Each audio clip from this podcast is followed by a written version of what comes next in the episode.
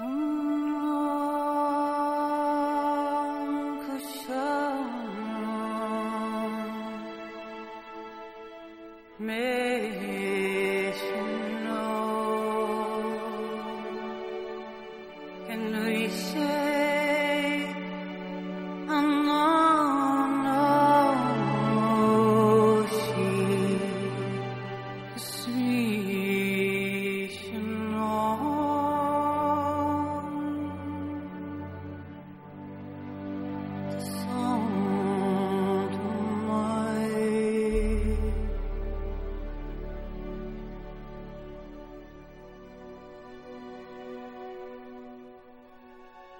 Resulta curioso pensar cómo las cofradías están inmersas en la sociedad de la ciudad de Jaén.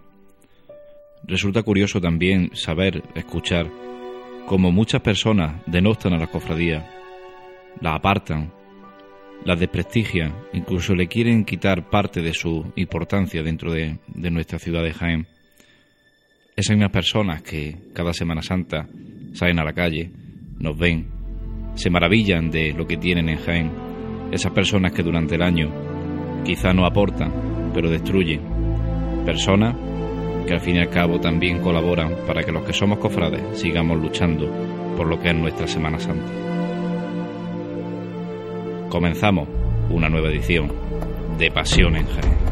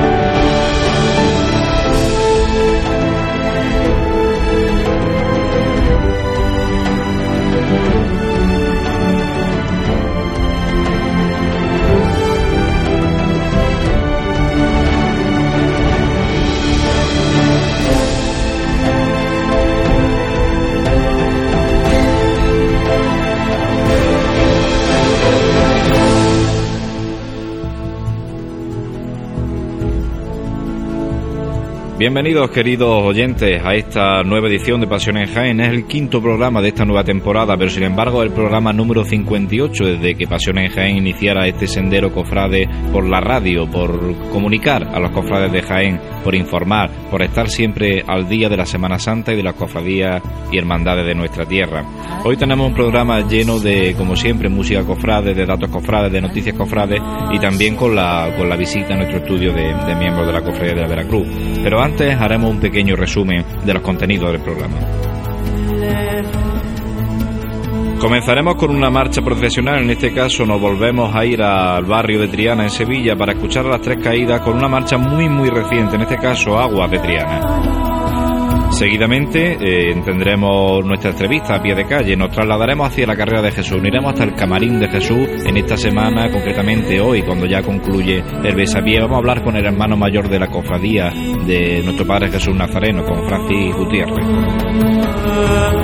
Seguidamente en nuestra sección de música cofrade, Paco Sánchez nos trae una marcha a poner en, en alza, en este caso volvemos a hablar del maestro cuadrado y vamos a hablar de la marcha Cristo de la Aspiración. Aquí en el estudio nos acompañarán dos miembros de la congregación de la Veracruz, en concreto Julio Cañas, que es vicesecretario de la congregación, y Alfonso Ramírez, que es vicegobernador. La segunda marcha cofrade nos lleva hacia la banda de la Redención en Sevilla, con la marcha Bajo la luz de tu mirada. Tras esto, las noticias cofrades, como siempre y como ya es costumbre en esta temporada, de la mano de nuestra compañera Virginia Pérez. Y terminaremos con una tertulia cofrade hablando sobre temas de actualidad, sobre sociedad y cofradía. Y para llevar este barco, este particular paso de misterio, esta parihuela, eh, para ayudarme a hacer costales, para ayudarme a igualar, pues tenemos, como siempre, nuestro contraguía, a Santiago Capiscol. Santi, buenas noches. Muy buenas noches, José Miguel. Bienvenido una noche más a Radio Pasión en Jaén. Bien hallado y espero que sea del agrado de todos los cofrades. Qué poquito nos queda ya ¿eh? para, para el gozo eterno, para bueno, el eterno, ojalá fuese eterno, ¿no? Para ese gozo que tanto esperamos durante el año. Nos queda un suspirito. Pues con ese suspirito vamos a ir conteniendo el aire, vamos a ir aguantándolo como lo aguanta un costalero antes justo de, de una levantada y vamos a escuchar esta marcha del Santísimo Cristo de las Tres Caídas, de la banda del Cristo de las Tres Caídas, esta marcha que es Aguas de Triana.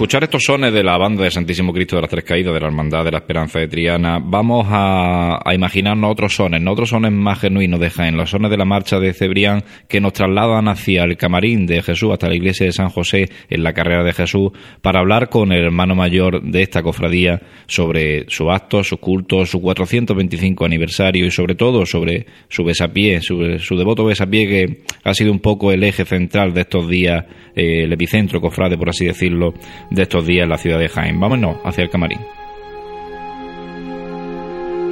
Nuestro Padre Jesús, el abuelo de Jaén. Devoción, leyenda y tradición. Cuando la fe y la veneración trascienden a la imagen de Jesús de Nazaret, acontece el fervor de un pueblo hacia la figura de Jesús. Epicentro de oración ruego, plegaria y acción de gracias. Jaén, más allá del plano cofrade, por encima de la tradición popular, se reconoce en la imagen del abuelo.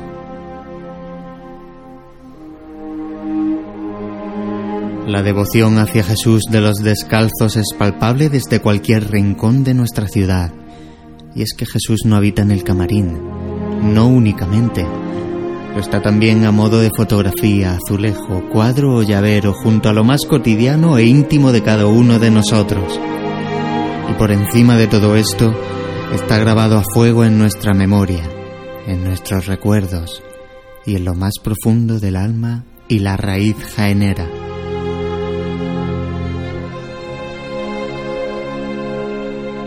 Pasión en Jaén se traslada en esta ocasión a la carrera de Jesús, al santuario, al camarín de nuestro Padre Jesús Nazareno, a esta iglesia de San José, donde eh, nos abre los brazos la cofradía y una vez más, pues un amigo de Pasión en Jaén, como el hermano mayor de esta cofradía, Francisco Manuel Gutiérrez. Francisco, muy buenas tardes. Buenas tardes. Muchas gracias por acceder una vez más a estos micrófonos de Pasión en Jaén.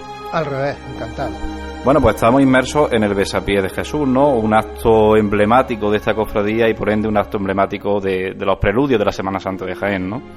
Efectivamente, bueno, todo, no podemos decir que el pistoletazo, pero sí que el pistoletazo. El pistoletazo no es porque ya ha habido actos anteriores, como el pregón, como la presentación del boletín. Pero evidentemente lo que más se vea en la calle, lo que más las forma. Y entonces, efectivamente, aquí ya sí empieza, podemos empezar que se huele mucho, mucho más incienso ya se notan los nervios casi de Semana Santa. Bueno, esos nervios, pero antes de, llegar a esos nervios de Semana Santa, pues vamos a disfrutar de esos días de besapié, ¿no? Son unos días en que el trasiego de personas, de devotos, es imparable, ¿no? A, los pies de la imagen de nuestro Padre Jesús. Es algo que de toda la vida cualquier persona que se deja ahí, pues recuerda, ¿no? Siempre besapié de Jesús es, un acto ineludible de la cuaresma en Jaén. Son muchas las personas, en este caso, por ejemplo, vamos a hacer un balance del año pasado, que todavía no hemos terminado el besapié este año. Eh, son muchas las personas que pasan a los pies de Jesús a besar la imagen. Yo tengo hecho un cálculo de la experiencia de haber estado ahí, de lo que puede tardar cada persona en hacer el, beso y demás, y yo le calculo que al menos de entre 5 y 6 mil personas como mínimo son las que besan al Señor durante estos cuatro días, como mínimo, por eso te digo, en fin. Así es que no hay quien nos quite, y me parece que me estoy quedando corto, porque estoy haciendo hecho varias, varias cuentas y me estoy casi seguro que me quedo corto, pero son muchos, son muchísima gente la que pone su pequeño grano de esperanza en ese pie y son mucha gente la que viene, las colas se forman. Hoy evidentemente no ha habido tanta cola como porque esto también tiene su ritmo de arranque. El primer día es un día un poco más tranquilo, pero luego, sin embargo, el último día, yo recuerdo el año pasado que hubo que cortar la cola cuando llegaba más abajo del convento de las Carmelitas Descalzas para poder irnos de aquí a las 9, si no hubiéramos estado aquí sin tiempo el último día además personas de toda condición, de toda edad, ¿no? No hay distinciones a los pies de la imagen de Jesús. Debajo del Señor no hay ninguna distinción. Yo supongo que podríamos decir que debajo de cualquier imagen del Señor no, hay ninguna distinción, pero si se me apura y debajo de, de nuestro Padre Jesús hay menos distinciones todavía. ¿Por qué? Pues porque una imagen muy popular, absolutamente popular, y por lo tanto atrae a creyentes, a no creyentes. Yo siempre lo he dicho, que los jiennenses cuando tienen un problema de verdad, de esos de que, de esos de que no entendemos del por qué, al final quien se acude muchas, muchas veces, o la, o muchísimas o la gran mayoría de las veces es en busca del rostro de Jesús en busca del rostro de Jesús y en este caso en busca de, ese bendito pie, ¿no? De ese bendito pie que todo girnense, pues en, cualquier ocasión, en todos los años, o algunos años, algunos no, pues ha besado, ¿no? Un pie que hemos tenido los miembros de Pasión Jaén la, dicha de poder besar y que observamos pues que de ese besapié, pues la policromía se va gastando, se va dañando un poquito la imagen. Eh, creo que la cofradía en este aspecto, pues no está al margen, ¿no? Que quiere poner alguna medida. Indudablemente, eso es una cosa que todos los años se va las pautas de restauración de nuestro Padre Jesús es cada seis años vienen los restauradores que lo hicieron, que desde el año 93, hace ya 25 años, se, se hizo la restauración integral en el ICROA y cada seis años vienen coincidiendo con los, los posibles cambios del gobierno de la cofradía y se le da un repaso general y evidentemente siempre ese pie se pone nuevo. Pero claro, estamos denotando que últimamente quizá va a arreglar, va a arreglar, el deterioro es cada vez más progresivo, es más rápido, no es como antes que era poco, poco, poco a poco. Desde las imágenes, de la, desde las fotos que tenemos del año 2011 al besapié de 2012, a este besapié de 2013, ya hemos notado un importante salto. Y entonces sí que hay que empezar ya a pensar en proteger ese pie de alguna manera. El cómo todavía no lo sé, podemos barajar muchísimas opciones. Desde un calcetín de plata, o un metraquilato que proteja el pie o un metraquilato con una zona pequeña para besarlo, no lo sé, eso es una cosa que quizás entre todos los jiennenses, que yo debería decir, la cofradía debe decidir, ¿no? Yo creo que es una, es una cosa que tenemos que mentalizarnos todos los jiennenses porque al fin postre todos queremos besar al Señor, pero también todos queremos que nos dure todo el tiempo. Y bueno, es importante el besapié de, la imagen de nuestro Padre Jesús, pues más importante aún es el culto, ¿no? El culto a la imagen, el culto, en definitiva, eh, la vida como cristiano en esta cuaresma. Es importante el culto, decía, porque empieza, eh, tras este besapié, la novena de nuestro Padre Jesús en un año especial, ¿no? En que la cofradía cumple ese 425 aniversario y, por ende, ese, esa novena eh, también será especial, ¿no, Francis? Efectivamente, casi toda la. Vamos, hemos previsto muchos actos para conmemorar este 425 y la novena no puede ser ajena a ello. De hecho, hemos establecido una novena muy atípica, extraña, porque no la va a predicar un único predicador, sino que van a ser distintos predicadores. La novena la, la va a aperturar el próximo sábado, día 9, nuestro obispo, Monseñor Don Ramón de Loyo López a continuación tendremos dos días de predicación del vicario general de la diócesis, don José Antonio Maroto. Luego viene el deán de la catedral, que predicará otro día. A continuación vienen tres carmelitas descalzos, que son los fundadores de la cofradía. Creo que empieza el, provincial de los carmelitas, Fray Francisco Berbel. Luego, y luego vienen dos conventuales del, del convento de Úbeda, el Fray Francisco Víctor, el apellido no me acuerdo, y, otro conventual que me parece que es Fray Alejandro Algo. El sábado, eh, a continuación el sábado es nuestro capellán, don Antonio Aranda, y por último la va a cerrar el obispo emérito de Ceuta Badajoz, don Antonio Ceballos. Es una cosa rara de novena porque no tendrá sí que la hemos, hemos procurado sugerirle a los predicadores que evidentemente el eslogan del 425 aniversario es que es 425 años creciendo la fe, estamos en el año de la fe, por lo tanto la línea conductual de su predicación esperamos que sea en torno a la fe.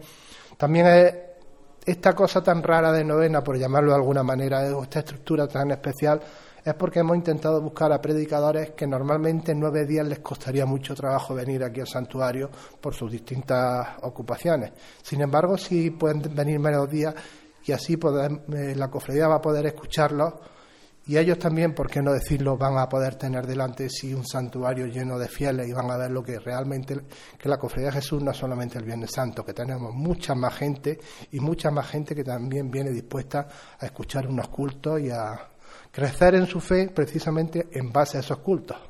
El culto que es la base de, toda cofradía, ¿no? Además de la caridad, de la formación, actividades que la cofradía está totalmente inmersa. Y, pero vamos a hablar un poquito de, cosas un poquito más materiales, ¿no? Más, más, más humanas, más mundanas. Decirle a los oyentes que nos encontramos en una zona del camarín que yo personalmente la primera vez que vengo, eh, tengo que agradecérselo a Francis que nos haya abierto estas puertas. Eh, cuéntanos, Francis, ¿dónde nos estamos? ¿Dónde estamos ahora mismo? Estamos en las dependencias traseras del santuario, lo que la parte baja de la sacristía, que también lo utilizamos pues como de almacén barra expositor. No es una exposición que esté abierta al público, porque el acceso al público es un poco complicado, como habéis visto. Pero aquí sí que tenemos expuesto pues buena parte de los enseres de, de la fabricanía. Tenemos desde las túnicas de nuestro Padre Jesús, que las tenemos ahí arriba, tenemos las tres túnicas de procesión y las dos granates de diario tenemos buena parte de los faroles del Señor, también lo estás viendo. Toda la vitrina que lleva con las coronas de la Virgen. Y luego ya está todo lo que es la candelería y todo lo que es la. Faltan los candelabros de cola que estoy viendo que faltan ahora mismo, pero que tendrían que estar ahí. O estarán limpiándolos ya. ya en este momento ya no, no se sabe uno esto se sabe dónde estaban las cosas en el mes de enero. A partir de ahora ya las cosas entran y salen continuamente. Eso es normal en, cualquier cofradía. O sea, y luego ya aparte aquí detrás también tenemos otro expositor con las sayas de la Virgen y, y con la casulla de con la casulla de lujo que las madres carmelitas descalzas nos regalaron cuando hicimos el traslado, se estrenó el, aquel primer día de, de misa aquí en el santuario y se las ponen los sacerdotes cuando es una ocasión especial. Bueno, un sitio cargado de, de sentimientos cofrades, cargado de, enseres de esta, de esta hermandad y, en definitiva, pues de, vida, ¿no? Esta, dependencia supongo que durante todo el año estarán llenas de cofrades de la hermandad, de miembros de la Junta de Gobierno, porque, claro, es como bien dice, sirve de almacén, sirve también un poco de fabricanía, por así decirlo, ¿no? Sirve de todo un poco, sirve sobre todo, bueno, sobre todo es una forma también de exponer el patrimonio de la cofradía que hasta ahora mismo no se, no se podía exponer porque no estábamos esto. No es que sea una dependencia, ya lo he dicho antes, absolutamente visitables por el público en general, pero bueno, ¿por qué no? Puede ser un primer germen de un futuro museo de la cofradía o una futura exposición de enseres cuando pues el tiempo nos lo permita, la, las situaciones económicas de la cofradía nos hagan meternos en más inversiones y, la situación económica general pues nos permita también dedicarnos más a inversiones y menos, bueno, menos. Sí, lo he dicho bien, más inversión y menos a caridad, ¿por qué no? Uno de los cambios que este año espera la, Cofradía de Nuestro Padre Jesús Nazareno con respecto a la madrugada es ese cambio de horario en la salida, ¿no? Sobre todo, Francis. Efectivamente, este año hemos retrasado el horario de las 2 a las 3, aunque este año el itinerario va a seguir siendo el mismo. San Juan saldrá otra vez con Nuestra Señora de los Dolores, pero ese, esa hora sí que la hemos retrasado. Porque no podemos olvidar una cosa, antes eh, la cofradía antes salía a las 4, siempre ha salido a las 4, aquel horario se adelantó hasta las 2 porque, bueno, cuando no había tanta vida nocturna, vamos a decirlo así, pues desde que la expiración y Veracruz se encerraba hasta que salía Jesús a las 4, pues, y no había, insisto, vida nocturna, pues la gente parece que perdía el sentido cuaresmal de la madrugada jiennense. Sobre todo la gente joven. ¿no? Efectivamente. Entonces, por eso la cofradía pues decidió adelantar eso. Y también, por otro lado, no podemos olvidarlo, que el hecho de estar en la catedral, pues tú salías a las cuatro, te encerrabas cerca de las tres y cuando te descuidabas ya empezaban los oficios de la catedral. Con lo cual, pues tenías que llegar, dejar los tronos más que deprisa, porque bueno, los oficios eran antes que la cofradía. Ahora, al estar en el santuario, al haber más vida nocturna, aquí no hay problema de horario por oficios, porque por las tardes no hay oficio aquí. Y luego también, pues, como, como ya te he dicho, esos, esos tumultos, esos pequeños problemas de antes ya no se producen. Por eso hemos retrasado el horario.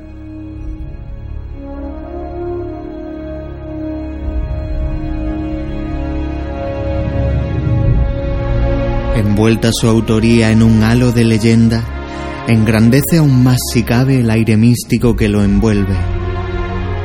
De lo que no cabe duda es de que el Hijo de Dios, el Nazareno descalzo con la cruz al hombro, se hizo hombre en Jaén. Y lo hizo entre saeta entrecortada en el cantón, en absoluto recogimiento por el arco de San Lorenzo en forma de sublime melodía de Cebrián allá por la recoleta calle Almenas, o puede que rompiendo al alba en una mañana de Viernes Santo en el barrio de San Ildefonso. Jaén espera fervorosamente otra madrugada más, y mientras ésta llega, en su tradicional besapié, una marea de fieles aguardan su momento, su instante ante él. El tiempo se detiene se clavan las miradas de mayores y pequeños y el mundo se encuentra en calma.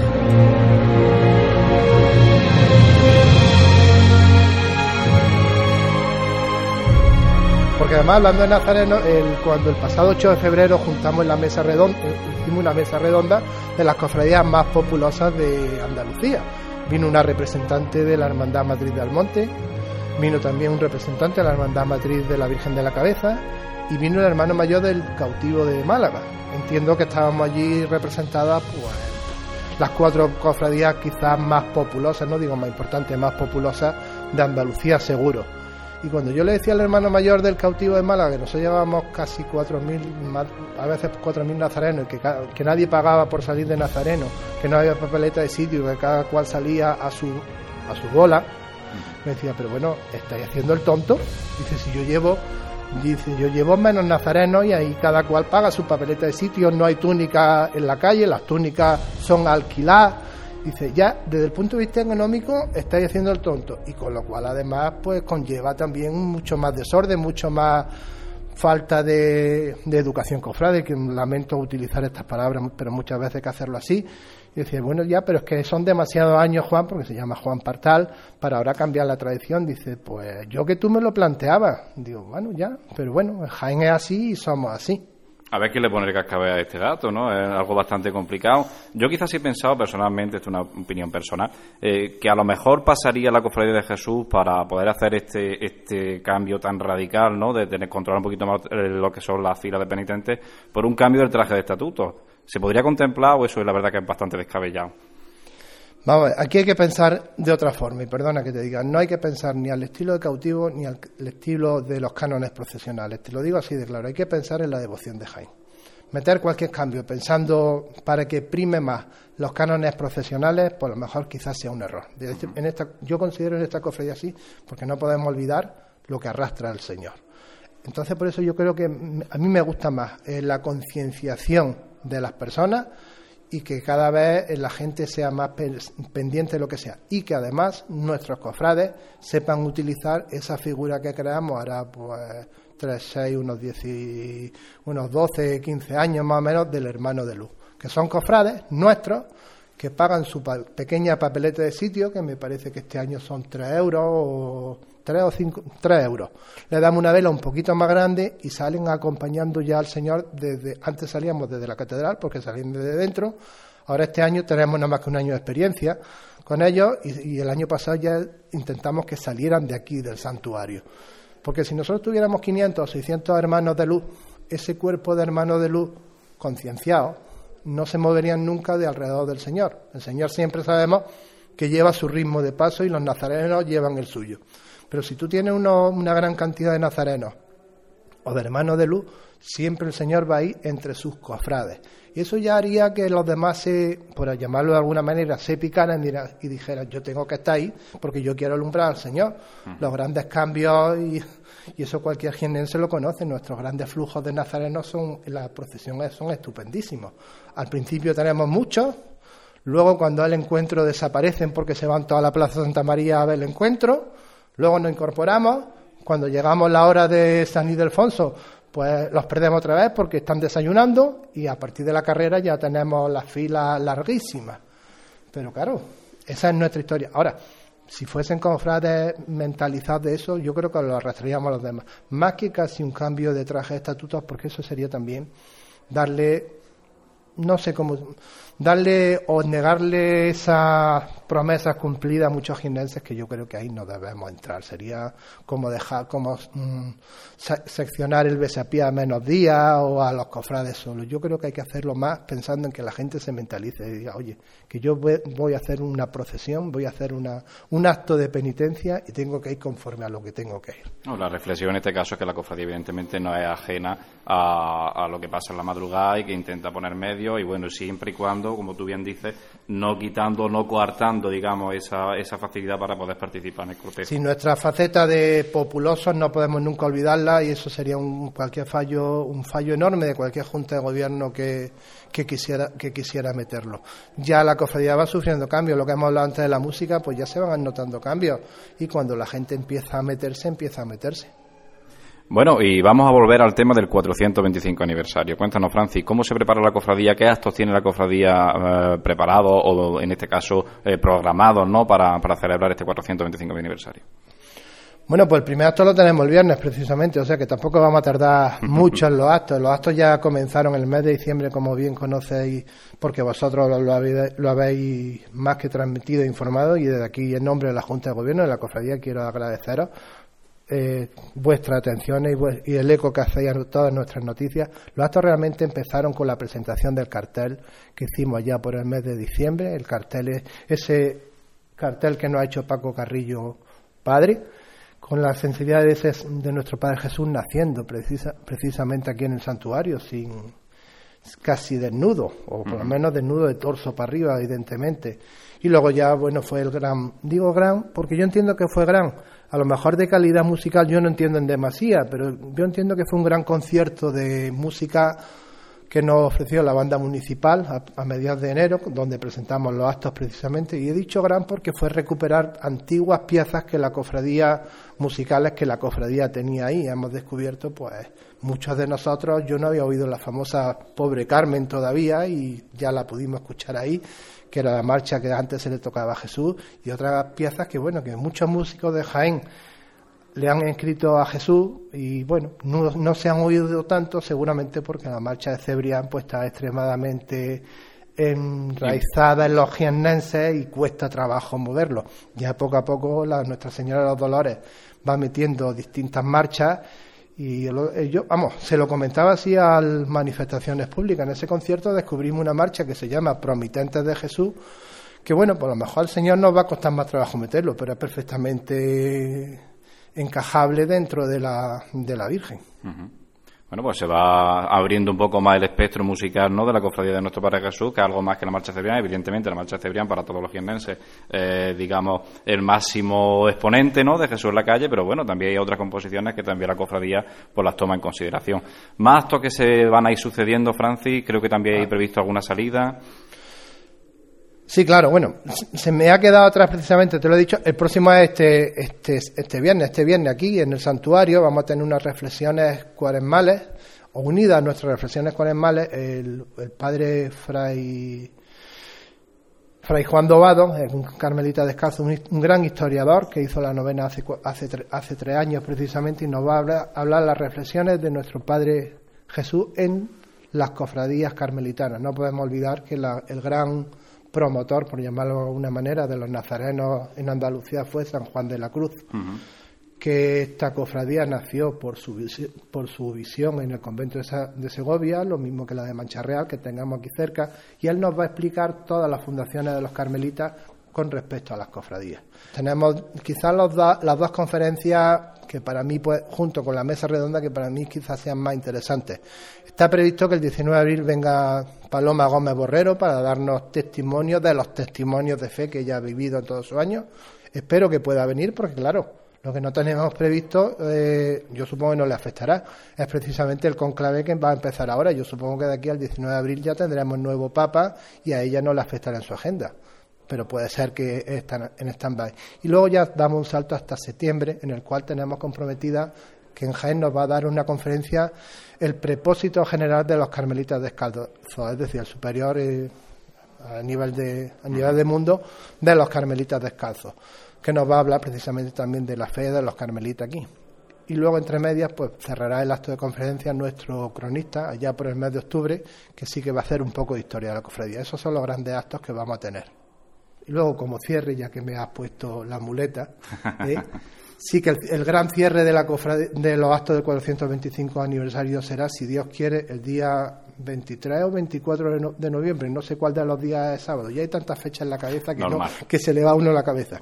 Y ese día haremos ese día, nosotros siempre, para eh, el fin de semana más cercano al 27 de noviembre, celebramos, un tridio eucarístico para conmemorar el traslado aquí al santuario. Pues este año va a ser un tridio eucarístico especial. Los dos primeros días, jueves y viernes, será aquí en el santuario y el sábado será la misa de clausura de los actos del 425 aniversario y de este tridio eucarístico en la catedral. Trasladaremos las imágenes en un primer término, tanto nuestro Padre Jesús como nuestra Señora de los Dolores van a ser las dos titulares, las trasladaremos a la Santa Iglesia Catedral, allí tendremos el último día de triduo, presidido también por nuestro obispo, y a continuación pues procederemos a una eh, procesión extraordinaria, de la cual solamente tenemos definido que es una procesión extraordinaria. Vamos a esperar a que termine el Viernes Santo y cuando ya termine el Viernes Santo, tranquilamente, si es que en las cofradías se hace algo tranquilamente y con tiempo y sin agobio, ya empezaremos a pensar en ese itinerario exacto, quién lleva al Señor, quién lleva a la Virgen, en fin, todas esas cosas. Pues, en fin, vamos a centrarnos primero ahora en los más cercanos y luego ya que el Viernes Santo. Esperemos que este año pues haya suerte, ¿no? Que Dios quiera así, que sea lo que Dios quiera, evidentemente. Los cofrades siempre lo vamos a aceptar. Pero bueno, a ver si este año puede ser que, que la cosa no haya ningún problema, ¿no? Meteorológicamente hablando. Hombre, a ver si pudiera ser. Utilizo ese tono en lo que a mí me, me incumbe. Bueno, yo de los dos años de legislatura, pues la verdad dicho que llevamos un cuarto de procesión y ninguna, en ninguna procesión. Es lo que tú has dicho. Aquí no hay que.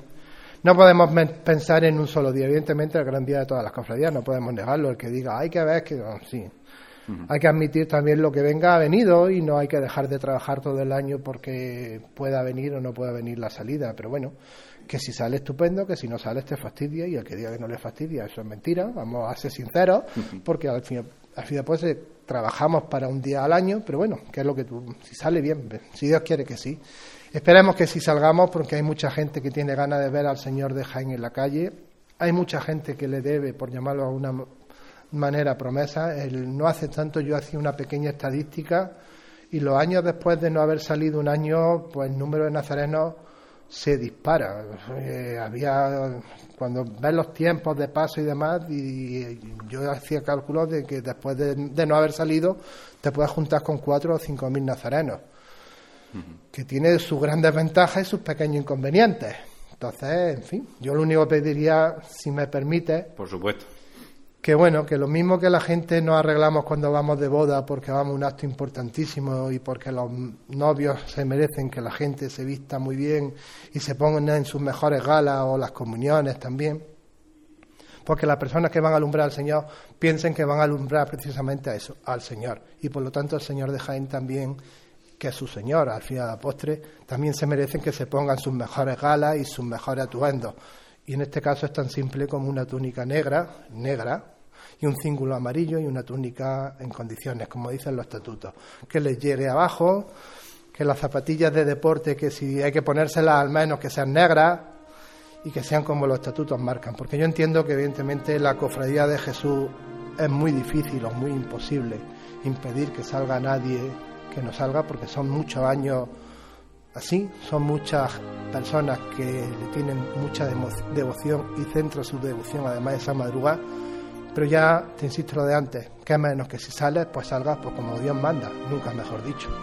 Pues era la- el llamamiento que hace el hermano mayor de la Cofradía de Jesús. Pasión en Jaén, por supuesto, está totalmente de acuerdo en ese aspecto. Hay que vestir el traje estatuto, pero hay que vestirlo correctamente. Y bueno, y esas son las palabras que compartimos y que apoyamos de, de este hermano mayor de la Cofradía de, de nuestro Padre Jesús Nazareno. Muchas gracias, Francis, por acceder a estos micrófonos de Pasión en Jaén. A vosotros y por lo que mandáis, aquí estamos. Pues nada, seguimos, continuamos con Radio Pasión en Jaén.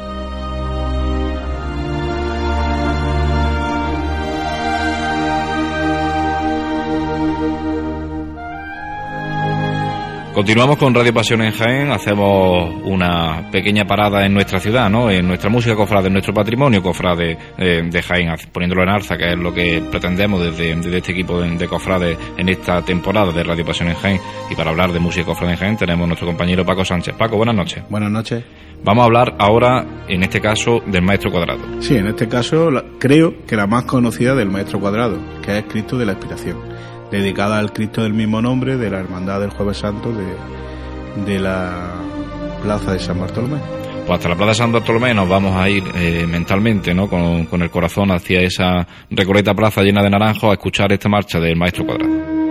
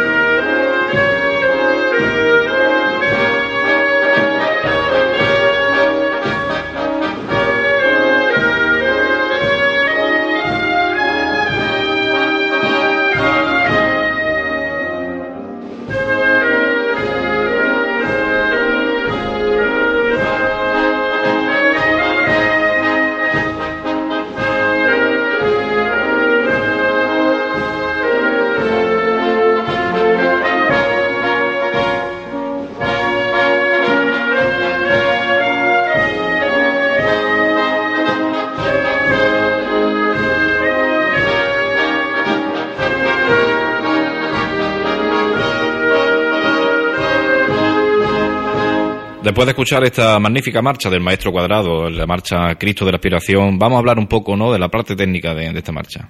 Pues sí, tiene el típico corte del maestro Cuadrado. Empieza con, con una parte de madera en piano para entrar en un contrastante de fuerte de metales, volver al piano con la primera melodía y ya empezar el tema, el tema a madera.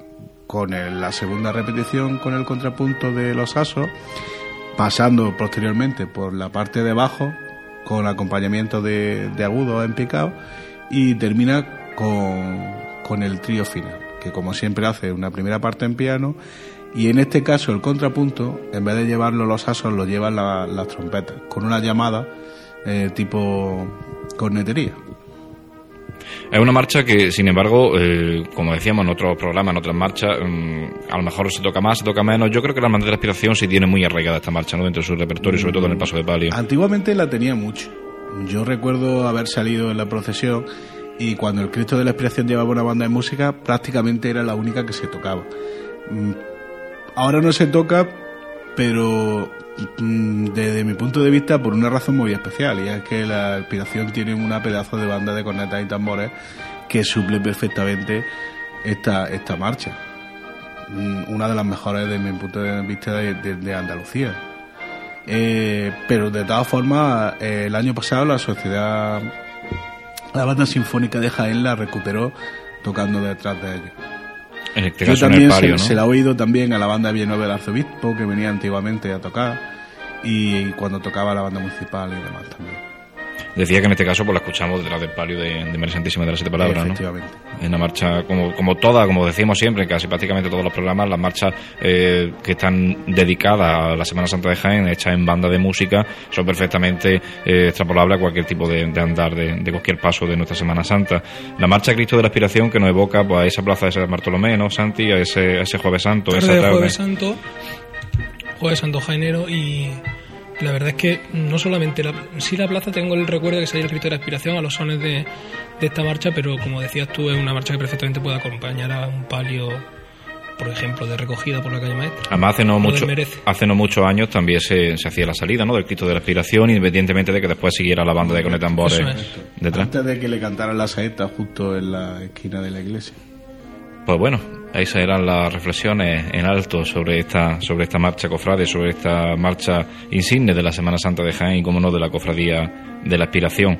Y vamos a terminar esta, esta sección de música cofrade después de haber escuchado esta marcha del Maestro Cuadrado, después de haber hablado de ella, agradeciendo, como no, pues, la colaboración magnífica, como siempre, de, de Paco Sánchez. Paco, muchas gracias. Pues como siempre digo, una noche más.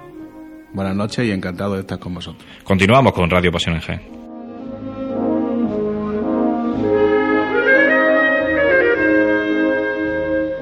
Tras escuchar estos sones cofrades que nos trae de la mano Pasión en Jaén, vamos directamente hacia nuestra sección de, entrevistas cofrades desde la sede de esta, de esta casa de Pasión en Jaén, que es la antigua sede de la agrupación de cofradías, cita en la calle Compañía. Vamos a hablar con dos miembros de la congregación de la Veracruz, una congregación que tiene la particularidad de poner su cruz de guía dos veces en la calle cada Semana Santa, ¿no? Y vamos a hablar para hablar de Veracruz, en este caso con Alfonso Ramírez, que es vicegobernador de la congregación. Alfonso, buenas noches. Hola, buenas noches. Y vamos a hablar con Julio Cañas, que es vicesecretario. Julio, buenas noches. Buenas noches. Bienvenido a estos micrófonos de Pasión en Jaén, que estéis cómodos y que, bueno, que en fin y al cabo, pues hagamos llegar un poco más de lo que es la congregación de la Veracruz a todo aquel que nos escuche. Vamos a ver. Vamos a hablar un poco del, del, tema personal. Vamos a hablar con Alfonso primero. Alfonso, ¿cómo comenzaste la congregación de la Veracruz? ¿Cuántos años hace? Hombre, pues como cofrade, Dice mi madre que al día siguiente de, nacer me, me, inscribieron como cofrade de la Veracruz, así que fíjate, si llevo, no te voy a decir el montón de años que tengo, pero llevo muchos años. Y luego en Junta de Gobierno puede hacer 34 años que he estado, he tenido un periodo de cuatro años que no he estado, pero ahora he vuelto otra vez, y ya te digo, unos 34, 35 años llevo en la, en la Veracruz, en la Junta de Gobierno. Ha desempeñado varios cargos, supongo. Sí, sí, sí, de, todo. He conocido desde Ángel Muñoz Maldonado, que es con quien yo empecé, es su sucesor, José Manuel Ramírez, coincidencia de apellido. Luego con Manuel Paulano y ahora con Manuel Peñarvez. Eh, bueno, estuvo, también estuvo otro año Francisco Cárdenas. He conocido bastante. hermanos mayores de la congregación. Muchos hermanos mayores, muchos miembros de Junta de y he Gobierno. sido, como tú bien dices, de todo. Desde secretario, vicegobernador, hermano mayor del Paso de la Oración en el Huerto, es capataz de la Virgen de los Dolores, que es mi pasión y que es mi debilidad. Este, este año, si, si salimos, será el de 21 que la lleve como capataz. Y poco más te puedo decir. toda una vida, toda una vida. Toda una vida ligado a la congregación de la Veracruz. ¿Y tu caso, Julio? Bueno, pues yo llevo desde los siete añitos también en la cofradía de la Veracruz. He pasado también por mucha. eh, empecé desde como empieza un humilde cofrade, desde siendo hermano de luz del San Juan, que hoy no procesiona, hasta llegar a ahora pues, a participar en la coordinadora de costaleros, vocal de formación y ahora pues encargarme de todas las redes sociales de, la, de la cofradía que participa pues en Facebook, en Twitter y en la página web a la vicesecretaría. Bueno, cuéntanos, Alfonso. eh, la gente ya conoce de sobra, ya llevan muchos años la congregación de la Veracruz procesionando lo que es la, digamos, lo que se diría antiguamente la escuadra, ¿no? De la oración en el huerto. Ahora mismo sería por la cofradía de la oración en el huerto, en ese caso, eh, procesionando el domingo de Ramos. ¿Cómo nace esta iniciativa? Pues esta iniciativa nació hace unos años, no te sé decir exactamente la fecha. ¿Tú la sabes, Julio? ¿Te acuerdas? Aproximadamente eran unos 10 años o así, Sí, ¿no? sí, Más o más o menos. Cuando vino una crisis enorme de costaleros, por lo menos para el Jueves Santo, no voy a decir solo en Jaén, que eran todos Jaén, pero sobre todo para el Jueves Santo, vino una crisis de costaleros tremenda. Y al señor gobernador de aquella época se le ocurrió decir, ¿y si, como vamos a hacer hermano mayor de honorario al Colegio de la Veracruz, del paso de la oración, de la cofradía de la oración en el huerto, ¿y si sacamos a la oración en el huerto el domingo de Ramos de allí? le damos otro aire a la cosa y en- además solucionamos el problema de los costaleros. Porque claro, está hablando de 80 menos que necesitas para el jueves santo. Y ahí empezó la cosa. Salió solo un año del Colegio Veracruz, porque el señor obispo dijo, con toda la razón del mundo, que aquello era una capilla de oración, pero que no era una sede canónica y que no podía volver a salir. O sea que volvió a San Ildefonso, pero seguimos sacándola el domingo de Ramos. Y así salió y ya dijimos, bueno, y para que salga el paso solo, vamos a encargar a una virgen que fue una donación de una señora, la madre de un miembro de la Junta de Gobierno. Fue una donación, dijo yo dono a la Virgen. La Virgen se la, se la encomendó a Ventura, como el apellido. Gómez Rodríguez. Ven- Ventura Gómez Rodríguez, nos hizo la Virgen de los Desamparados, preciosa, que desde entonces, desde el año 2007, 2007 fue. Sí, 2007, si mal no 2007, recuerdo. si la, si la saqué yo, como capataz. el primer año que salió de capataz la saqué yo. Y desde entonces, pues ha sido una cofradía más que se ha incorporado al Domingo de Ramos, que para mí uno de los días más importantes de, de la Semana Santa de Jaén, con esos pedazos de cuatro cofradías que salen. ¿Qué supone para, para la congregación de la Veracruz la implicación con el colegio y además con, como siempre se le ha reconocido, ¿no? como la cofradía de, de los civiles, también con la, con la vinculación que tiene con la, con la Guardia Civil? Pues con la Guardia Civil, el, hombre, la vinculación viene desde el año cuarenta y tanto, que se hizo hermano mayor honorario de la Virgen de los Dolores a la- al cuerpo de la Guardia Civil, a la Dirección General de la Guardia Civil, que desde entonces no falla ni un año de venir con nosotros, que fue este ¿cómo se llamaba? Este el general Marzal, fue el que le dio un impulso tremendo que le dio a la Veracruz, con la de donaciones, porque él tenía una, una devoción tremenda a la Virgen de los Dolores. Y él fue el que promovió todo aquello de que ese manto, ese, pas- ese palio, ese todo, todo lo que nos donó. Pero la Guardia Civil siguió vinculada totalmente a la. y sigue, y sigue vinculada. y tenemos, y luego mm, se hizo otro vínculo nuevo con la Guardia Civil que fue con la Academia de Baeza, que es los que últimamente venían a desfilar, venían ese cacho, pedazo de banda que traían, y venía el desfile, venía todo, hasta que los presupuestos del Estado dijeron que ya no había más alumnos. Y de tener 2.000 a tener 104, pues no pueden seguir viniendo. Pero sin embargo, la comandancia de Jaén siempre sale casi entera en la procesión y siempre viene un general. Que ya el general, el general José Fernández, que está en la reserva activa, suele, suele salir en la procesión. El año pasado, de hecho, salió y suele venir. Es una fuerza viva, un, Sí, sí, sí. Sí. completamente implicada dentro de la hermandad y que además probablemente los años de más pompa y de esplendor de la Veracruz han venido marcados a lo mejor por el impulso de, sin de sin ese cuerpo. ninguna duda. Sin ninguna duda. ¿Y con el colegio?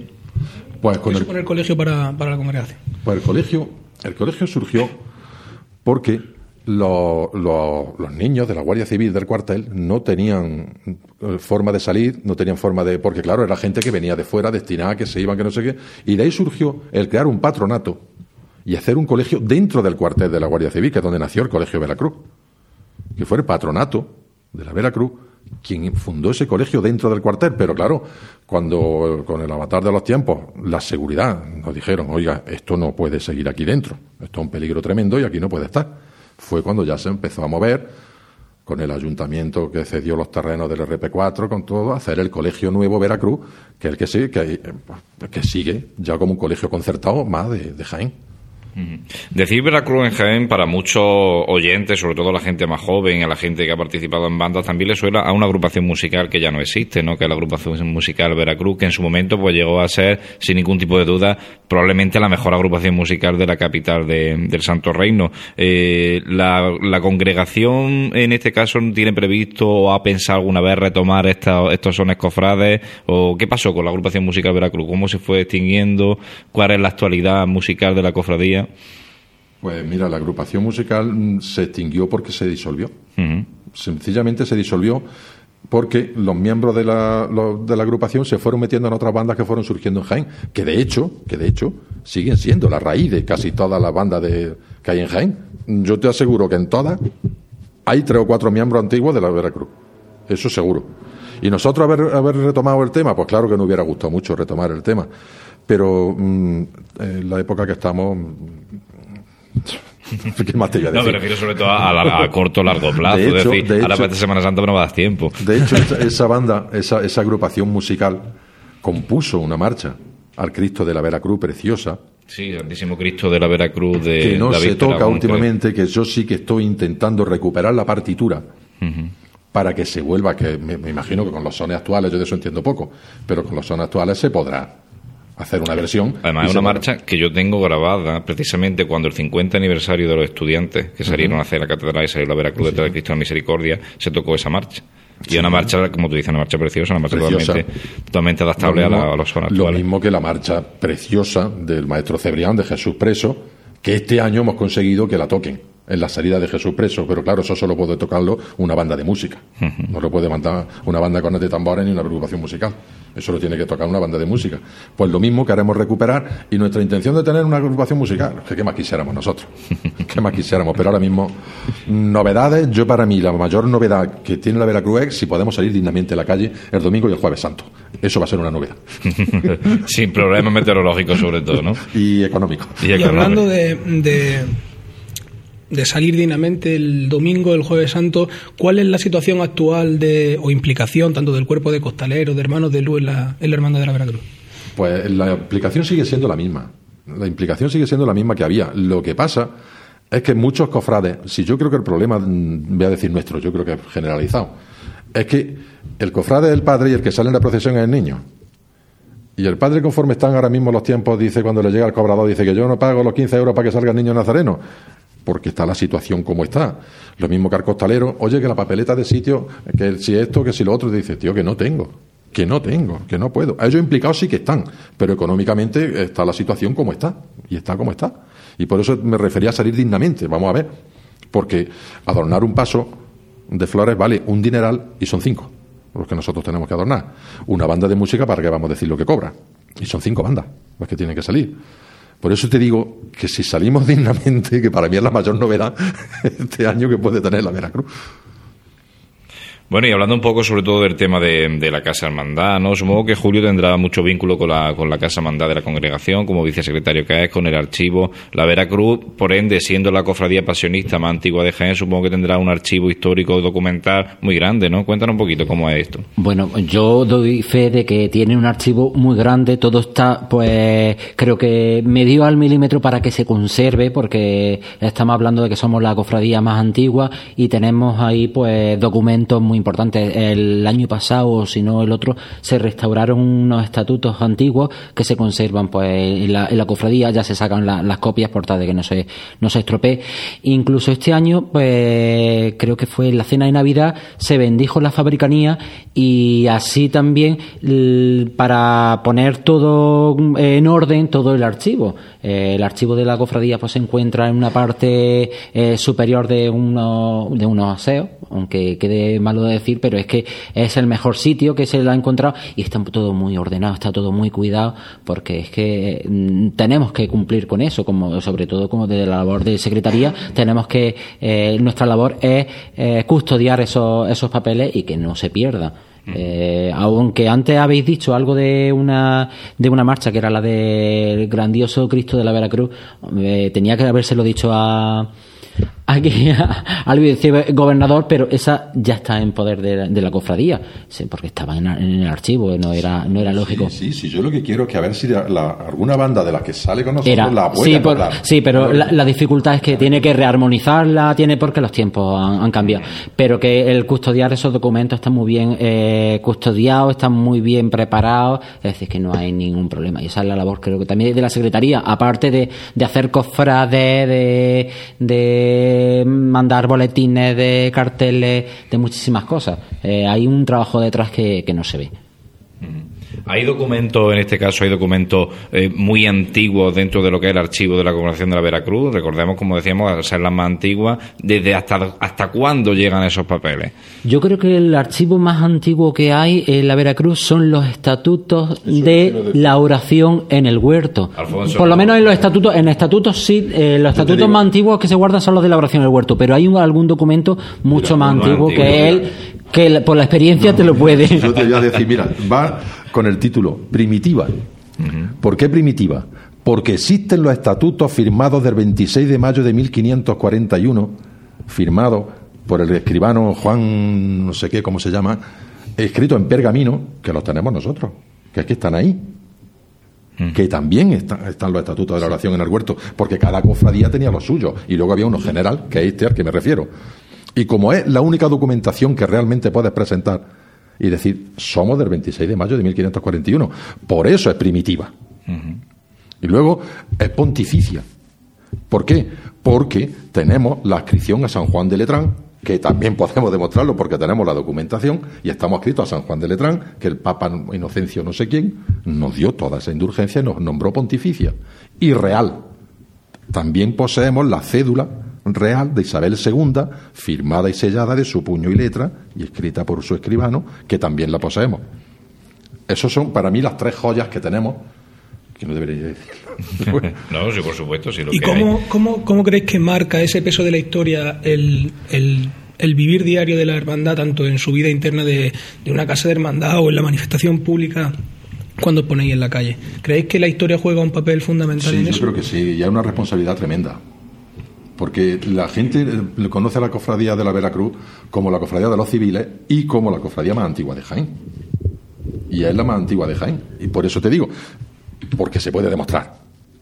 Que yo sé que hace tiempo hubo polémicas con, el Santo Sepulcro, que eso soy más antiguo, que pero la documentación, ¿quién la tiene? ¿Quién la tiene?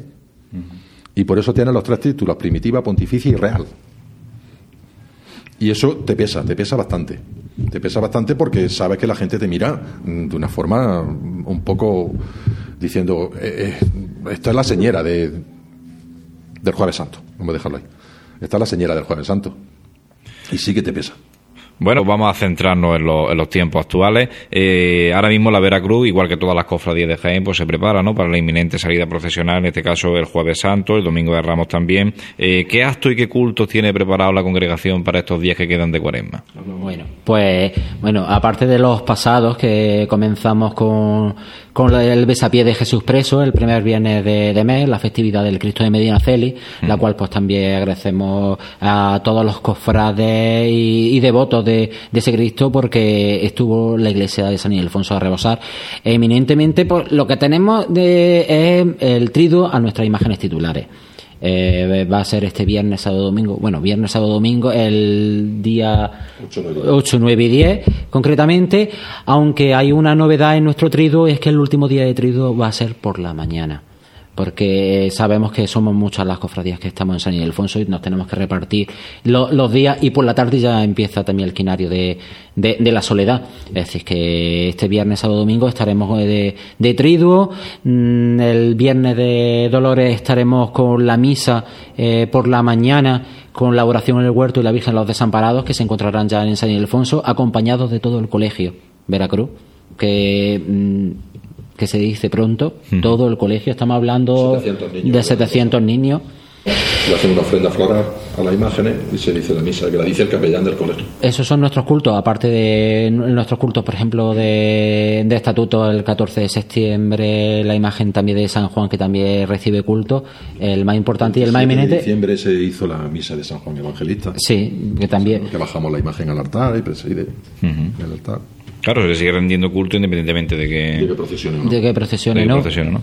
También pues llama la atención de que llevamos varios años que no ponemos el, el dosel, no significa otra cosa, pero estamos enmarcándolo dentro de una iglesia pues que tiene pues su antigüedad que es San Ildefonso y por conservar pues también la, la parroquia eh, no es no es decente el poner un, un dosel, entonces nosotros pues presidirá el Cristo en, en el trido con, con- con la Virgen de los Dolores. Cuando hablamos muchas veces de San Ildefonso, es una parroquia que está cargada de vida cofrade, son muchas las hermandades que, que tienen su sede canónica allí. ¿Cómo es la relación entre tantas hermandades en un templo que, a pesar de ser señero, porque es que hasta cofradías de gloria, eh, cómo es la vida interna y esa convivencia en la parroquia con el resto de hermandades? Pues la convivencia para, para mí la verdad es que es muy cordial y muy amena y muy, nos llevamos muy bien. Nos llevamos muy bien, tanto con la Soledad como en el Resucitado, por hablarte de cofradía de pasión, como con la pastora, la Virgen de la Capilla, la Sacramental. Nosotros nos llevamos muy bien, no tenemos ahí... Hombre, sabes que la convivencia es difícil, pero eso es en todas partes, pero problemas yo, yo no recuerdo nunca. Ha habido un problema, de verdad, problema. No, oye, que me has puesto esto aquí, que quítalo. Eso es lo más que, que ha podido ocurrir. De hecho, allí. tenemos que convivir ahora que se ha empezado en este tiempo de cuaresma con los Via Crucis. Nos tenemos que repartir todos los viernes cada, cada cofradía, tanto de pasión y de gloria. El viernes pasado tuvimos el besapié de Jesús preso y el Via Crucis le tocó a la Virgen la capilla. Estuvimos bien repartidos. No, es todo cordial, nunca ha habido ningún No problema hace- que yo recuerde. Y... No hace mucho hubo una reunión con el párroco de la Basílica de San Ildefonso, de las seis cofradías, y así todo fue acuerdo y todo fue. No hubo ningún problema, ni ningún. Para nada, para nada. Yo no recuerdo haber tenido nunca, ya te digo, un problema de verdad, tonterías. Eso. Bueno, pues si queréis tenéis los micros abiertos para hacer un llamamiento a- al pueblo de Jaén, ¿no? Para cualquier tipo de, necesidad, cualquier tipo de cosa, cualquier tipo de, convocatoria que queráis hacer de, de los que de todo el Jaén que nos escucha para la congregación de la Veracruz. Bueno, pues de aprovechar los, los- los micros para eh, invitar a todos los cofrades, a todos los ciudadanos de, Jaén, eh, a que asistan a, los cultos, no solamente de nuestra cofradía, sino también la de su cofradía, que somos iglesia y que ahí encontramos pues lo que a lo mejor no podemos encontrar eh, en la calle, que somos cofradía, es decir, que somos confraternidad y que, y que, y que asistan. Queremos ver, eh, como dijo eh, el otro día en el trido de nuestro Padre Jesús de la Piedad, don Blas, Blas Pegalajar. Queremos ver la iglesia llena. Pues también las cofradías queremos ver la iglesia llena. Pues nada, que así sea. Muchísimas gracias tanto a Alfonso. Alfonso, muchas gracias. Gracias a vosotros. Gracias, Julio, también. Y, y gracias por venir a estos, a estos micrófonos de pasión en Jaén. Los micrófonos están abiertos para siempre que queráis, para la congregación y para todo lo que haga falta, en definitiva, para el servicio de la Semana Santa de Jaén. Igualmente te digo, lo que necesitáis de nosotros, si queréis para algún reportaje, para algún lo que sea, lo que necesitáis, no tenéis nada más que avisarnos, que ningún problema. Todo lo contrario. Iremos sin duda porque la verdad que visitar la casa de hermandad de la congregación de la Veracruz siempre es un- Cuando- una delicia para la vista. Cuando querráis, os la enseñamos. No hay ningún problema, cuando querráis. Muchísimas gracias. Continuamos con Radio Pasión en Jaén.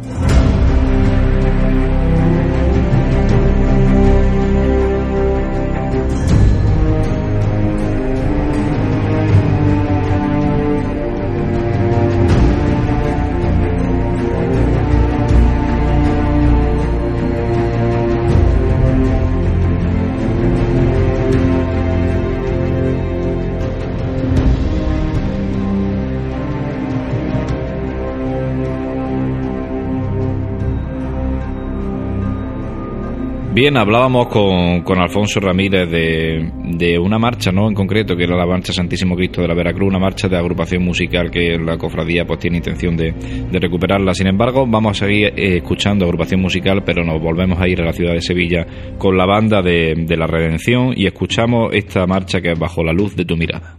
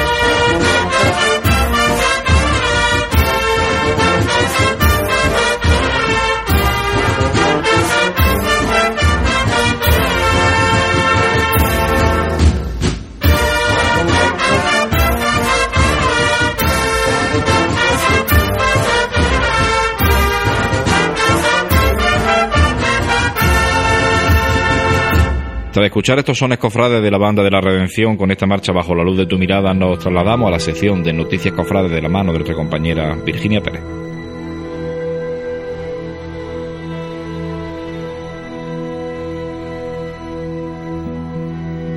Quedan poco más de dos semanas para la llegada del Domingo de Ramos. Por ello, en las fabricanías se afanan en preparar los enseres, las cuadrillas de costaleros se esfuerzan en sus últimos ensayos y las celebraciones litúrgicas y eventos cofrades en general se acumulan en el calendario. Así ya han comenzado los quinarios en honor, por una parte, a los sagrados titulares de la Hermandad de la Clemencia y por otro a Jesús de la Pasión despojado de sus vestiduras en las parroquias de la Magdalena y el Salvador respectivamente oficiándose las celebraciones cada día a las 7 de la tarde hasta el próximo domingo. También ha comenzado a celebrarse hoy el triduo en honor a nuestro Padre Jesús de la Salud en su entrada en Jerusalén, siendo especial la celebración de mañana, ya que estará presidida por el señor obispo de la diócesis, don Ramón del Hoyo. Será mañana viernes, también a partir de las 7 de la tarde. Otros triduos cuaresmales que se desarrollarán a lo largo del fin de semana son el celebrado en honor a Jesús del Perdón y los celebrados en honor a los titulares de las Hermandades de la Buena Muerte y la Veracruz. Caso especial es el del Cristo de las Misericordias, el cual reside durante todo el año en el Real Monasterio de Santa Clara, siendo trasladado en los días previos a Semana Santa a la Iglesia de la Merced para así celebrar allí su fiesta litúrgica y preparar su salida en estación de penitencia. Este año el traslado se realizará mañana viernes a partir de las 8 de la tarde. La música cofrade también juega un papel fundamental en el tiempo de Cuaresma. El pasado domingo tuvo lugar el primer certamen de bandas Sintonía de Pasión. Cientos de personas se citaban en el pabellón semicubierto en un certamen con un gran cartel de bandas, como son Rosario de Cádiz, Pasión de Linares, Redención de Córdoba, Despojado de Jaén y Cigarreras de Sevilla. Las propias marchas nuevas de las bandas fueron las más presentes en el certamen, echándose a veces en falta y por parte del público marchas de un corte más clásico, que siempre son las más reconocidas, y forman parte de un patrimonio musical cofrade de Andalucía. Fueron alrededor de cuatro horas y media de sones cofrades que hacen presente los pocos días que quedan hasta Semana Santa. En pasionenjaen.com puede leer una crónica completa del acto. Y este domingo continúa la música cofrade por las plazas de Jaén. Será en el patio de la parroquia de la Magdalena a partir de la una y cuarto, interpretando sus sones cofrades la agrupación musical Nuestro Padre Jesús Despojado, en primer lugar, y la Sociedad Filarmónica de Jaén, banda de música Reina de la Amargura a continuación. Tres serán los pregones que se pronuncian este fin de semana. El sábado en el Teatro de Arimelia, a partir de las 8 de la tarde, será la Hermandad de la Santa Cena quien, por medio de uno de sus hermanos fundadores, don Eugenio Martínez, realice su pregón cofrade. Este año se cerrará con la participación de la banda de cornetas y tambores de la Aspiración. El mismo sábado, pero a partir de las ocho y media de la tarde, se llevará a cabo el vigésimo segundo pregón del estudiante será pronunciado por doña Elena Lendínez en la Cámara de Comercio e Industria. Por último, el domingo se celebrará la vigésimo novena edición de Pregón Osanna, organizado por la Hermandad de la Borriquilla. Este año la tribuna será ocupada por don Joaquín Riquelme. El evento se llevará a cabo en la sede de la agrupación de cofradías a la una de la tarde. Aunque sin duda el pregón por excelencia es el organizado por la agrupación de cofradías todo el mundo cofrade de Jaén se dará cita el domingo 17 de marzo a las 12 de la mañana en el nuevo Teatro Infanta Leonor para escuchar las palabras de don Francisco Juan Martínez Rojas, deán de la Santa Iglesia Catedral. Para acceder al recinto será necesario disponer de una invitación, las cuales se pueden recoger de forma gratuita en la sede de la agrupación de cofradías en horario de 6 a 8 de la tarde. No olvidéis que tenéis disponible todas estas noticias y muchas más en nuestra web pasionenjaen.com.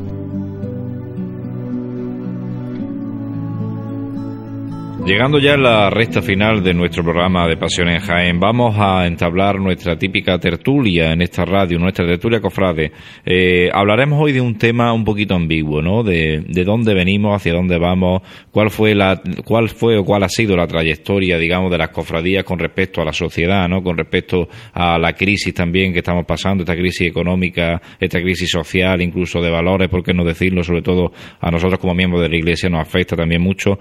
Vamos a hablar de este tema un poquito ambiguo, pero que creo que las cofradías tienen mucho que hablar, sobre todo cofradía y sociedad, eh, cofradía y, crisis económica. Comentaba antes eh, el, el, vicegobernador, en este caso de la Congregación de Veracruz, que bueno, que la crisis no somos ajenos a las cofradías, ¿no? La crisis también nos afecta. hombre, y tanto que nos afecta, por supuesto que sí. Ten en cuenta que aquí todo lo mueve el dinero. Absolutamente. La fe mueve montañas, pero si no tienes dinero, la montaña además cuesta mucho más trabajo moverla, ¿eh? Bastante. abrimos por aquí. Eh, vamos a saludar primero, antes de, entrar en materia, eh, a Francis Quesada, nuestro compañero. Buenas noches. Eh, bienvenido a esta tertulia. Bien hallado. Y como no, pues a Santi Capiscol, que es nuestro contraguía en esta radio. Pues vamos a ver cómo sale el ratito este de tertulia y a ver si afrontamos y tocamos temas que verdaderamente importen y que sirvan para, para sumar un poquito a ver lo que tú decías, de dónde venimos y hacia dónde va el futuro de esta Semana Santa. Bueno, hablábamos también, como la gente ha podido escuchar, con Alfonso Ramírez, que es vicegobernador de la Congregación de la Veracruz, y también con Julio Caña. Julio, Julio muy buena. Muy buenas. Vamos a seguir hablando de este tema, ¿no? Eh, no sé si Santi tiene alguna... Santi siempre tiene alguna reflexión bastante interesante con respecto a cofradía y sociedad, ¿no? Eh, de hecho, estuviste hace poco en una conferencia que hablaba precisamente de este tema. Pues sí, la verdad es que mm, cuando tenemos que entender eh, la situación actual de la, de la hermandad en, tanto, tanto mm, individualmente como conjunto. Se supone que esta tertulia va más encaminada a, pues, a tener una noción más general de, del estado de nuestra Semana Santa. Negar que somos una parte muy importante de la sociedad de Jaén, que hay muchos cofrades para la población no tan grande que tiene nuestra capital, eso es innegable. Y bueno, ¿de dónde venimos? Pues ya lo hemos estado hablando antes, muchos siglos que, que contemplan el, la tradición, la religión y la religiosidad popular entendida como la entendemos en Andalucía y aquí particularmente en Jaén. ¿Hacia dónde van? Pues eso es lo que tendremos que, que debatir entre todos y un futuro que en la actualidad como miembros de la sociedad desde luego es bastante incierto un futuro incierto, pero bueno, tenemos un pasado a veces esplendoroso y a veces no tanto. Es decir, eh, muchas veces tendemos a hacer un poco como decía Karina, ¿no? Que cualquier tiempo pasado nos parece mejor y no necesariamente en todos los aspectos tiene, que ser así, ¿no? ¿Verdad, Alfonso? No, claro que no, por supuesto que no, porque ha habido de todo, ¿eh? Ese diente de sierra lo ha tenido la Veracruz, lo ha tenido nuestro Padre Jesús, lo ha tenido cualquier cofradía. Vamos a hablar de la de Jaén, vamos. Sí, sí, sí, por supuesto. Ese diente de sierra de, esplendor y baja y vuelve a subir y te mantiene, eso viene con el, con el paso del tiempo, eso es así, eso es así. No podemos decir que todos los tiempos pasados fueron mejores porque es mentira, es mentira. Ojalá que todo el tiempo que venga sea mejor, es lo que deberíamos de decir, pienso yo. Pienso yo. Y que no se pierda jamás esta tradición, que yo creo que no, porque fíjate, hablando de lo que tú decías, el, eh, para la población que tiene Jaén, hay otras cuatro cofradías a punto de poder salir a la calle. Luego, luego la tradición no se pierde. Y si de esa tradición un porcentaje alto es también un poquito de fe, un poquito de, iglesia, que para mí es lo básico, pero bueno, cada uno es como es. Pues nosotros, de todas formas, si, es que yo creo que una cofradía, su única misión es hacer un poco de catequesis en la calle.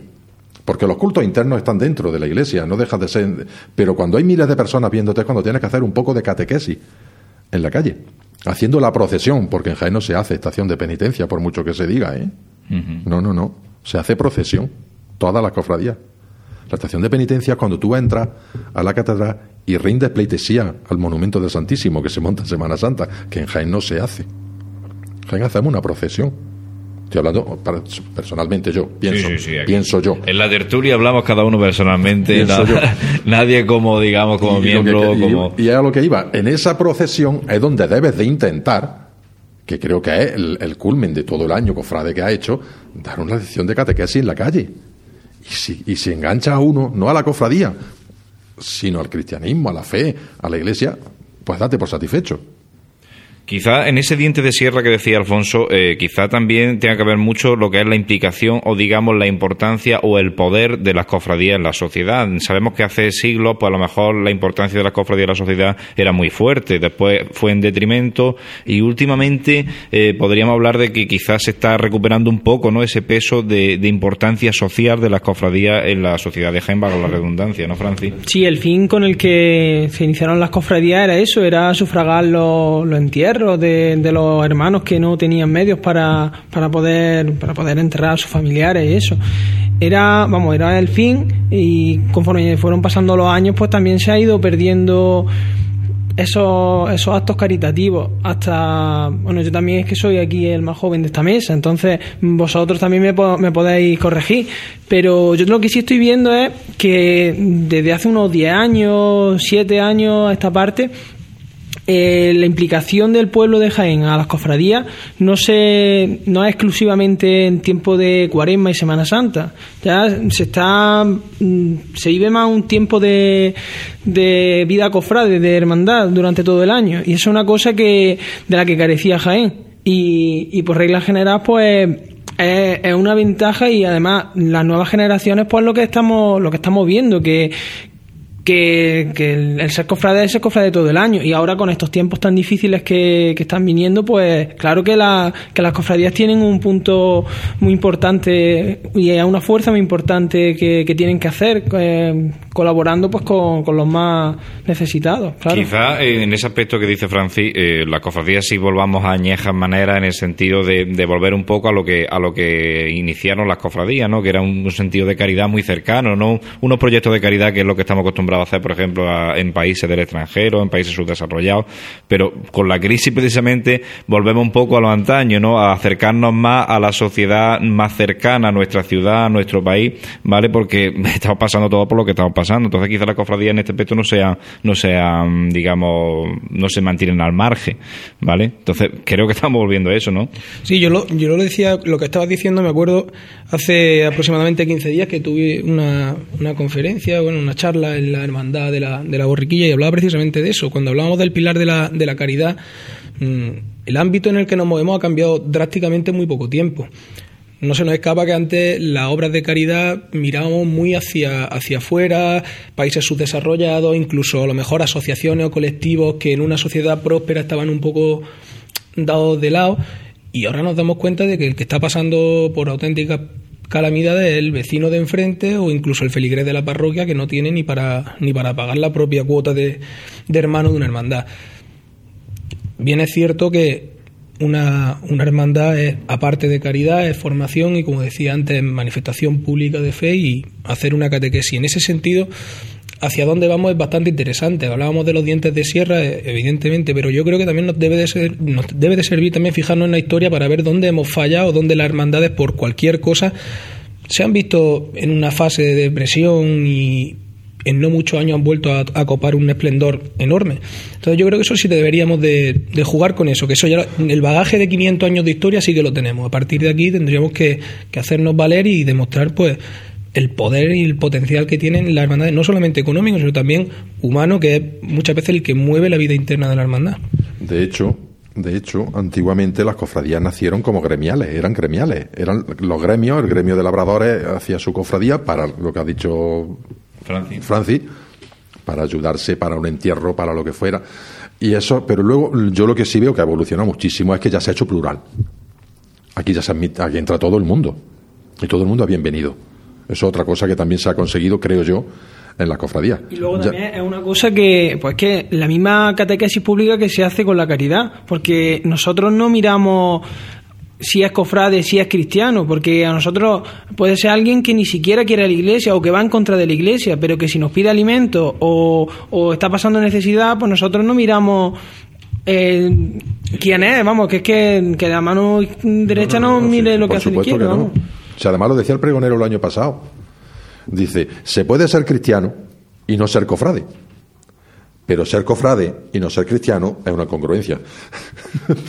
y como el cristiano no mira, no debe de mirar a quien le hace el bien, o a quien quiere tiene que hacerle mm, algo, yo qué sé, qué decirte. Ahora, justo enfrente de nuestra casa de hermandad, ha puesto la sede una, una ONG en Jaén, Jaén Solidario, que se llama, que se ha hermanado mucho con nosotros, y están haciendo lo que tú has dicho antes. Familias que no, que no quieren ni pueden reconocer que, que necesitan Dice, vamos, había una, hay una familia ellos se ocupan de darle de comer, de darle de, no, de, no, no realmente darle de comer, sino de, de, decirle cómo tiene que hacer la comida. A ver si me explico. Intentar ayudar a esa gente a salir a flote. Es lo que están haciendo. Todo eso, eh, es que yo creo que las cofradías debemos de meternos de lleno, de lleno, en todo lo que podamos hacer. Además, de hecho, yo creo que la vocalía más importante que debe de haber una cofradía de siempre ha sido la vocalía de caridad. Más que la de culto, más que la, la vocalía de caridad porque qué mejor catequesis, como decía muy bien. Francis se puede hacer que haciendo, que haciendo el bien a alguien que lo necesita. Entendamos bien una necesidad que tenga, intentar solventarla. Desde el punto de vista de, la hermandad en la, en la, calle, ya vamos a, a, llevarnos a todo el aspecto puramente cofrade. ¿Cómo, cómo creéis que, que vive Jaén como ciudad la Semana Santa, implicación de, de, la gente que viene a vernos. ¿Cómo creéis que las hermandades eh, están, saliendo, están saliendo a la calle y están dando ese testimonio público de fe que estábamos hablando, sustentado en la caridad, sustentado en la formación? Hombre, eh, daros cuenta que cuando eh, hay procesiones en, en la calle, eh, había hablado antes de datos y la gente que, que había en las cofradías, Jaén se paraliza Muchas veces cuando hemos escuchado la frase diciendo, cuando hay procesiones, no te subas al coche, ¿dónde vas a aparcar? ¿Dónde? Si está todo cortado. Eh, eso es, totalmente cierto. Y además yo voy a aportar un dato que me lo dicen de la parte de donde yo estoy ahora mismo trabajando, diciendo, eh, la Concejalía de Juventud, trabajo en una, en una asociación, y me dicen, mm, date cuenta, Julio, diciendo que los jóvenes no están en asociaciones juveniles, no están eh, en las discotecas, no están en el botellón. Sí, lo están ahí. Pero ¿dónde está la mayoría? En las cofradías. Ni cristianos, ni... En las cofradías. Están todas en, las cofradías. ¿Dónde están los jóvenes en la Semana Santa, en la procesión? Volviendo a la procesión. Ahí, en la procesión eh, es por el dato que, ha dicho Francis de, el testimonio que, que, aportaba, del testimonio que, aportaban, de dónde está la gente, están en las cofradías. Estamos, nosotros hablamos de crisis, crisis económica, pero crisis de fe. No. No. No, están ahí más. Además, eh, ¿qué cofradía no eh, está cerrada durante, por ejemplo, vamos a hablar el curso escolar? Ninguna. Incluso podemos hablar que hay cofradías que están eh, abiertas durante el verano. Porque ¿qué cofradías ya no organiza, por ejemplo, campamentos, eh, festivales, conciertos, hasta en el verano? Es decir, durante todo el curso. Es porque la gente está ahí. Estamos hablando de no hay crisis de fe, sí hay crisis de mm, económica, aparte de crisis, no sé cómo llamarla. Lo que dice Julio, yo creo que casi todas las cofradías de Jaén, todas tienen su grupo joven. No hay ninguna que le falte el grupo joven, ¿eh? que no deja de ser el futuro de esa cofradía. Porque si el joven no viene, ya sea como costalero, ya sea como lo que quiera venir, si no viene, sobre todo, haciendo inflexión esto que decís, eh, tenemos que tener en cuenta una cosa que, que muy buena que tienen las cofradías, entre otras cosas muy buenas que tienen, y que a la Iglesia creo que no le, no le, no la deja de lado, la tiene bastante en cuenta, sobre todo en los últimos tiempos. Aparte del poder de convocatoria, eh, es lo que decía, la juventud. Ahora mismo, eh, poca, digamos, pocos grupos de Iglesia enganchan tanto a la gente joven como es el caso de las cofradías, ¿no? Antes sí es verdad que veíamos grupos de jóvenes mucho más amplios en temas de catequesis, en temas de caos católicos, en temas de muchísimas cosas, pero quizá últimamente eh, la gente joven que se acerca a la iglesia en cierto modo pasan por las cofradías. Entonces es bastante importante que las cofradías tengamos muy claro cómo canalizar esa fuerza de la gente joven para llevarlo a un sendero eh, eh, correcto dentro de lo que es la doctrina de la iglesia, ¿no pensáis? Sí, lo, que hay que ser consciente es del potencial que tenemos y el saber manejarlo, porque si nosotros mm, decimos, vale, movemos, movemos muchísima gente y, y tenemos pues la suerte de que vienen muchos jóvenes, pero aparte de eso, tenemos que eh, fomentar para que esos jóvenes, pues eso, se, canalice, se canalice toda esa fuerza y se una a la iglesia, que no se quede en el mero hecho de, de la catequesis pública que se realiza el día de nuestra, de nuestra estación de penitencia o o vamos, o, directamente en, los ensayos de una cuaresma, por ejemplo. Antes los jóvenes se iban a una, a una parroquia y asistían a catequesis, eh, la mitad se iba perdiendo cuando se acercaba más la confirmación, si llegaban a la comunión, pero la confirmación eh, se iban apagando. Eh, ahora los jóvenes están en las cofradías. Lo que tenemos que tener en, la- en las mismas eh, juntas de gobierno son catequistas.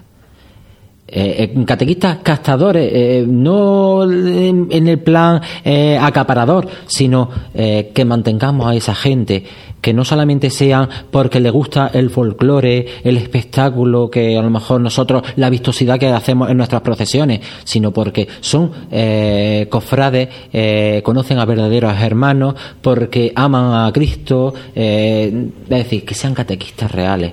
Pero esa vistosidad que estábamos hablando, esa manifestación pública en la calle, a fin de cuentas, como decía, como decía antes Alfonso, es, es lo que engancha y lo que, y lo que atrae a la gente. En ese sentido, la Hermandad de la Veracruz, a mí particularmente creo que tiene, aparte de la imaginería, es una hermandad que mm, los pasos, los, los canastos de la Hermandad de la Veracruz son sensacionales. Una hermandad que a pesar de ser muy de Jaén, muy arraigada, tiene un estilo muy barroco, muy sevillano y aparte cuenta para mí con uno de los palios, si no el palio de mayor calidad que, que se pasea por Jaén, que es el palio de la Virgen de los Dolores, un palio de plata de ley. de plata de ley. Plata repujada de ley tallada a mano por Villarreal, el padre. El padre de Villarreal.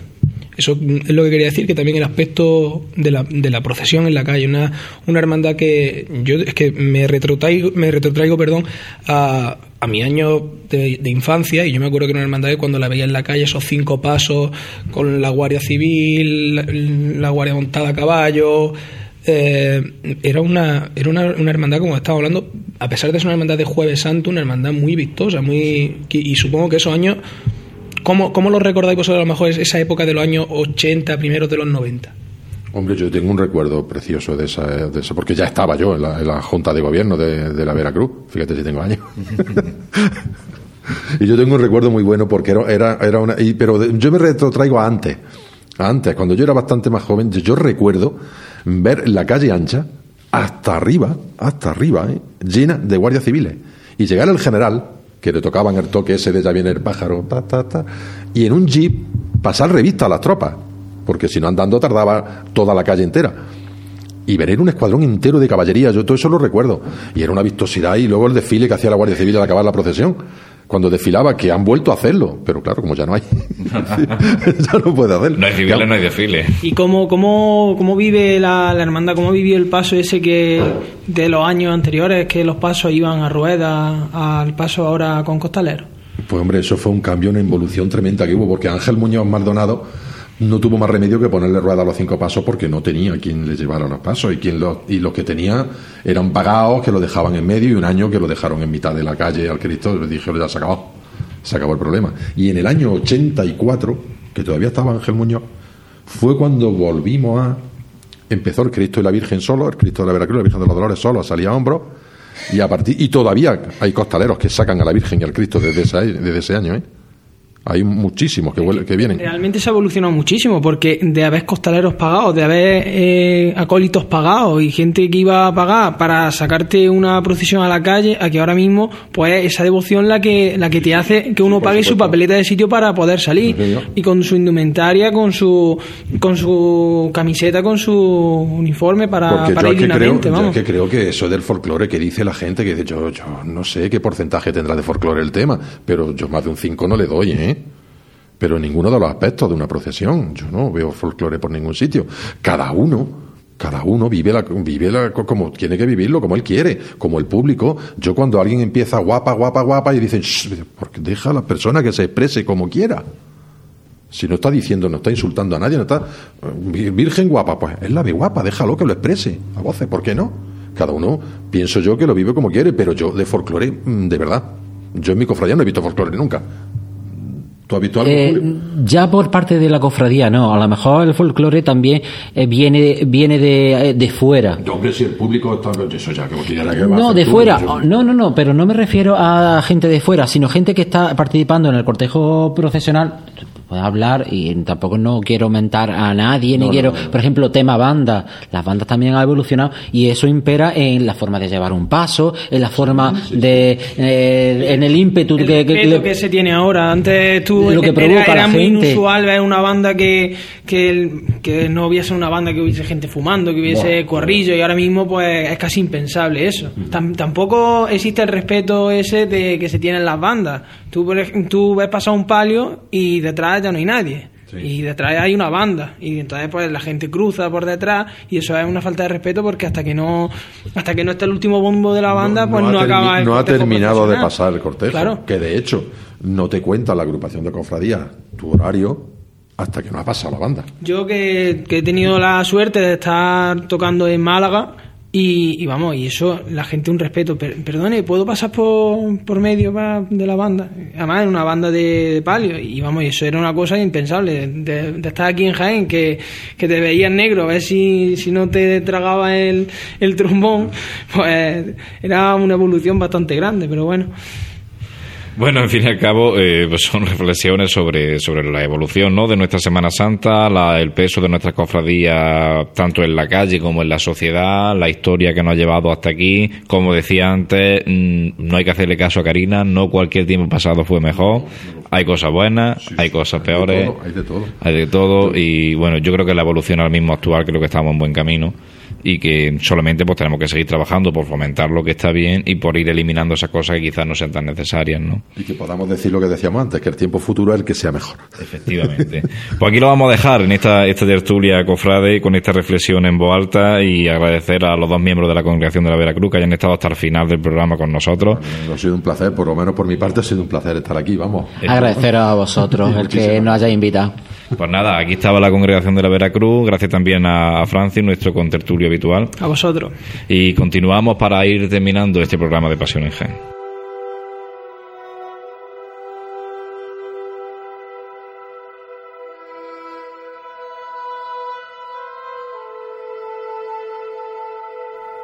Se nos acaban los minutos en esta radio, se nos acaba este programa de Pasión en Jaén, se nos va acabando una cuaresma, se nos va acercando una Semana Santa. En definitiva, vamos acercándonos a la gloria, vamos a ver también saborear estos momentos, ¿no? Estos, estas vísperas de la gloria que también saben a gloria, valga la redundancia. Santi, un programa más de Pasión en Jaén que se nos va.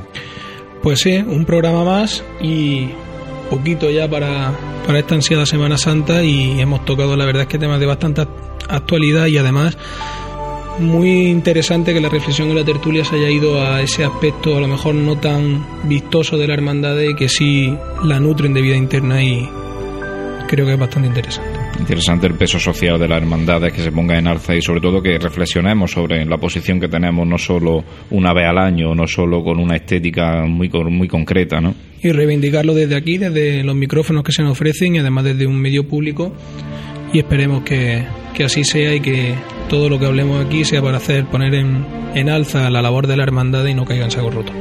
Pues nada más, Santi, muchas gracias por acompañarnos una noche más. A ti y a todos los oyentes. Agradecer también, como no, la agrupación de cofradías, la cesión una vez más de, de su local para nuestra sede de, de Pasión en Jaén. Agradecer a Onda Jaén Radio en el 106 de la FM, desde donde nos pueden escuchar. Agradecer a José Ibáñez, el, el técnico, nuestro técnico de sonido en los controles. Y agradecer sobre todo a todos ustedes que estén una noche más con nosotros, que nuestro premio, nuestro mayor premio es que nos escuchen, que cuando nos vean por la calle nos feliciten y sobre todo pues nuestro mayor premio es servir a las cofradías y hermandades de Jaén. Mientras tanto, que se posen los cuatro zancos en el suelo a la espera de que se escuche ese golpe certero de martillo que levante este canasto al cielo, como se levantan los micrófonos de Pasión en Jaén para estar con ustedes, cofrades. Gracias por escucharnos y buenas noches.